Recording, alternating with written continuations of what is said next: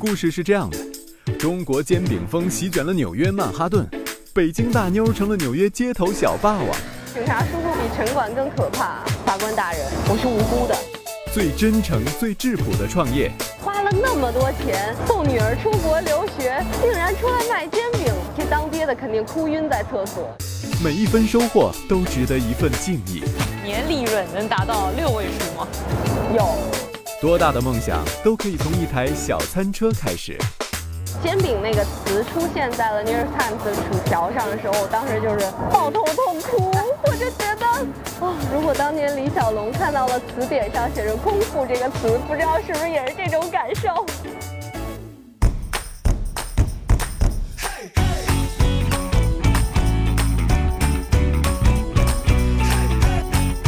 上 Amazing 课，创 Amazing 业，欢迎收看由 Amazing.com 赞助播出的《创业美国》第三季。我在纽约摊煎饼。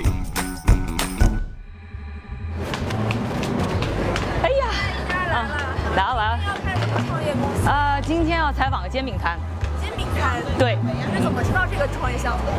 这个煎饼摊还是我朋友开的，然后很早在他没开这个摊子的时候，我就知道他这项目了，然后就觉得这创业项目特别有意思。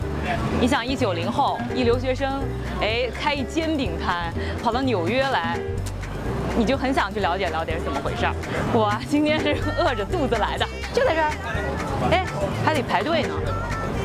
理由？哎呀！理由：九零后北京人，十五岁来到美国留学，自力更生，摸爬滚打，之后毕业于佩斯大学。大学学的是 marketing，还有那个 art history。他从小就不安分，认为活着的意义在于折腾。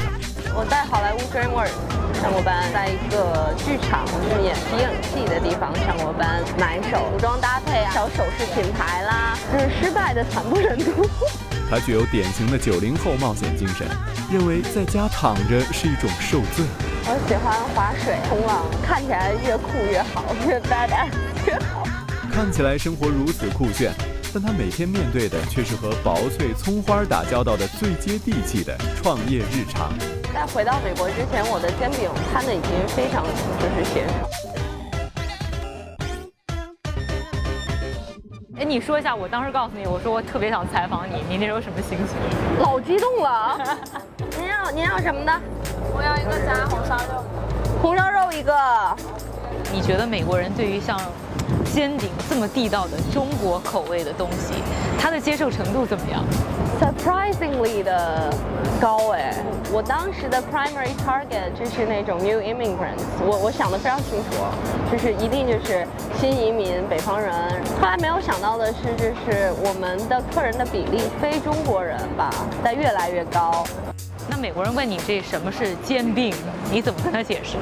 这就是就是一个复读机模式，你知道吗？叮，就是每天最开始要回答五十遍。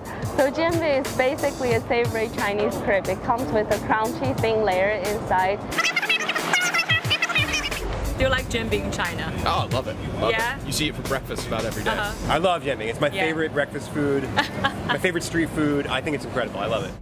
我觉得在曼哈顿现有的市场上，就是北方的食物非常的少，我们就一直就 focus 在说做北方吃的，然后一天十个想法啊，面条啦、馅饼啦，各种各样的饺子，什么都有。然后突然有一天，我聪明的小伙伴多卡就说：“咦，不然咱们做煎饼果子？”我说：“啊。”在想下一秒再想这事儿的时候，说就煎饼果子了，就是它。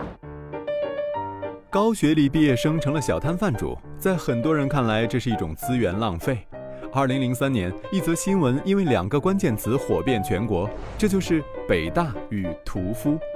一九八九年毕业于北大中文系的陆步轩，曾经是陕西省长安县的文科状元。二零零三年，他以眼镜肉店老板身份卖起了猪肉，被媒体广泛关注。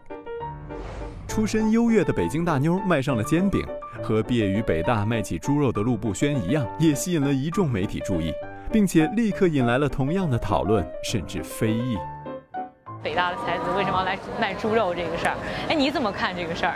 可能我的这个创业故事跟他有一定的相似度，我就觉得，就是网友最经典的一句留言就是：花了那么多钱送女儿出国留学，竟然出来卖煎饼，哎，这当爹的肯定哭晕在厕所。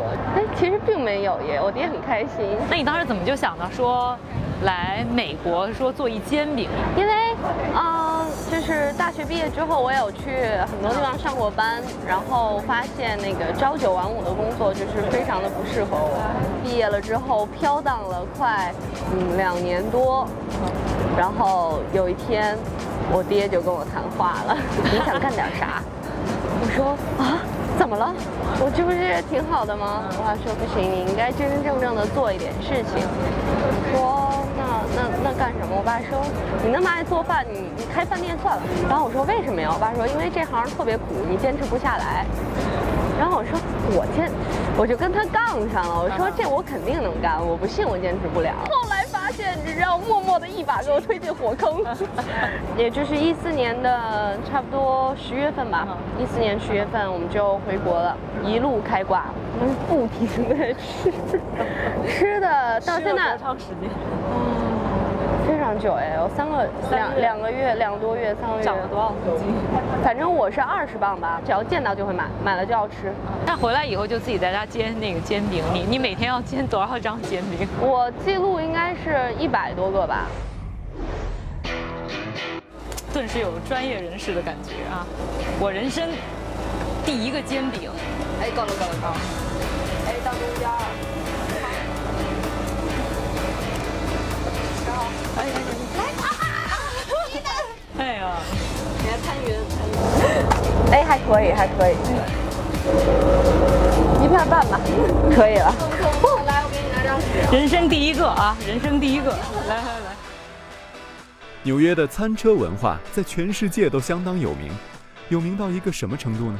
很多人说，如果你来一趟纽约，只是下了不少馆子，而没吃过路边的热狗炒饭或龙虾卷儿，那么最好别跟人说你到过纽约。在纽约有两万多个风格各异的餐车，它们供应着便宜又可口的街头美味。无论是上班族还是游客，不用提前预定，也不用穿着华丽，甚至不需要餐桌板凳，闻着味儿排着队就可以体验最纽约客风格的街边美食。那么，理由又是如何加入这两万餐车老板的大军的呢？那去了很多地方，然后就觉得房租贵的实在是离谱。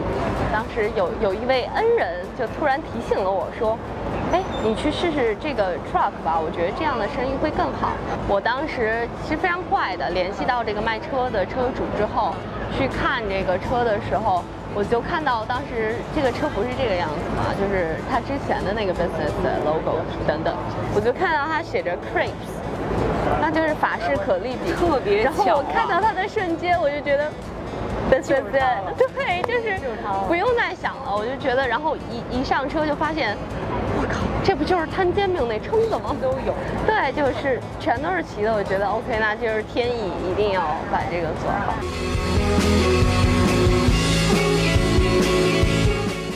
更多内容呢，请在微博、微信平台上搜索“创业美国”，关注我们。感兴趣的朋友也可以在腾讯、优酷、财新、网易平台观看我们的视频节目。感谢你的收听，我是宜佳，下期节目我们再见。